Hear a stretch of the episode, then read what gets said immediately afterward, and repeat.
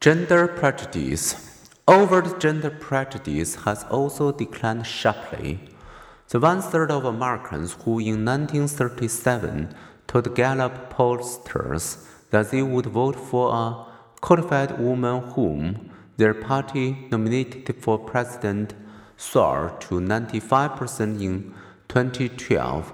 Nearly everyone now agrees that women and men should receive the same pay for the same job.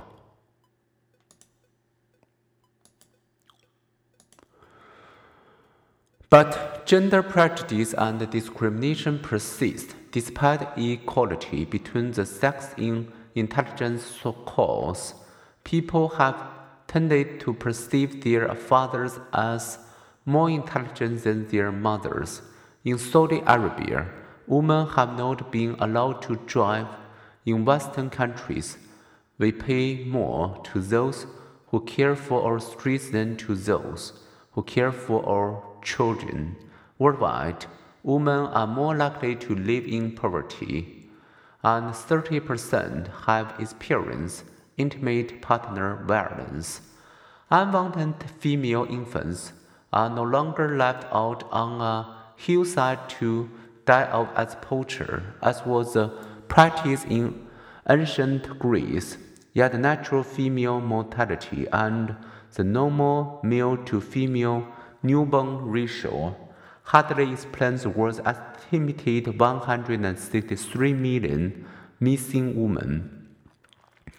In many places, sons are valued more than daughters. In India, there are 3.5 times more Google searches asking how to conceive a boy than how to conceive a girl. With testing that enables sex selective abortions, several Asian countries have experienced a shortfall in female births, although China has declared that sex selective abortion, gender genocide, are now a criminal offense. The country's newborn sex ratio has been 111 boys for every 100 girls, similar to India's 112 to 100 ratio. With underage 20 males exceeding females by 32 million, many Chinese bachelors will be unable to find mates. A shortage of women also contributes to increased crime, violence, prostitution, and trafficking of women. Studies have shown, however, that most people feel more positively about women in general than they do about men. Worldwide, people see women as having some traits that most people prefer. That may explain why women tend to like women more than men like men and perhaps that is also why people prefer slightly feminized computer generated faces, men's and women's, to slightly masculinized faces.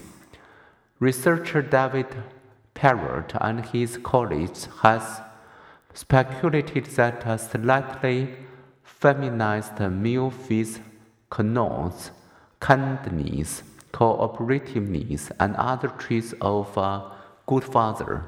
When the British Broadcasting Corporation invited 18,000 women to guess which of the men in figure 13.9 was most likely to place a personal ad seeking a special lady to love and cherish forever, which one do you think they picked?